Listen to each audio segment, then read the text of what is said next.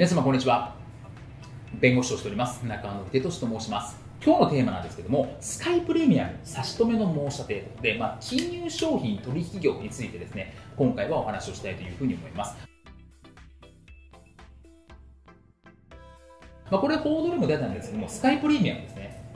まあ、証券取引等監視委員会がですねシンガポール法人のスカイプレミアムインターナショナルが無登録で投資仲介を行ったとしてこの仲介の差し止めっていうのを裁判所に申し立てましたみたいな、まあ、そういう報道が出ましたという話なんですね。で、まあ、これいわゆる金融商品取引業の中で、まあ、投資に関わるものとか金融に関わるものを規制するっていうところなんですけれども、まあ、どういうじゃ規制があるのか事業者としてどういうことをしていいのか悪いのかみたいなところをですね今日はお話をしたいというふうに思います。で金融取引業規制なんですけれどもこれ第1種金融商品取引業、まあ、これ登録が当然必要なんですけれどもこれは何かっていうと、まあ、株式とか社債といった金融商品を販売する、勧誘するという場合、また顧客間資産の管理業務みたいなところ、株を売るという場合ですね、まあ、多数の人に対して販売する、他社の株を売るとか、まあ、そういうのも含めてですけど、そういう場合は第1種金融商品取引業の登録が必要になりますよという話になったりしますと。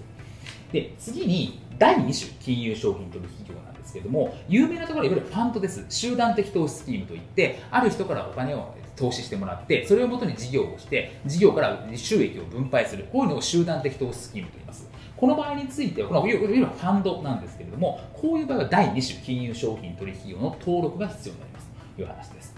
であとは、まあ、投資運用業といって、まあ、投資家やファンドから集めた資金を自らの判断で、まあ、運用する、他の人に投資したりとか、まあ、運用して利益を出すみたいな、これを投資運用業、これも登録が必要ですし、で、まあ、投資助言業、代理業といって、え、投資顧問契約とか投資一任契約の代理や媒介ですね。まあ、投資助言とか、まあ、投資を助言するアドバイスですね。こういう株買った方がいいよとかっていうアドバイスであったりとか、まあ、投資一任契約、投資顧問契約みたいな形で、ま、投資について、ま、任されて自分で運用して利益を出すみたいなところも、こういうのも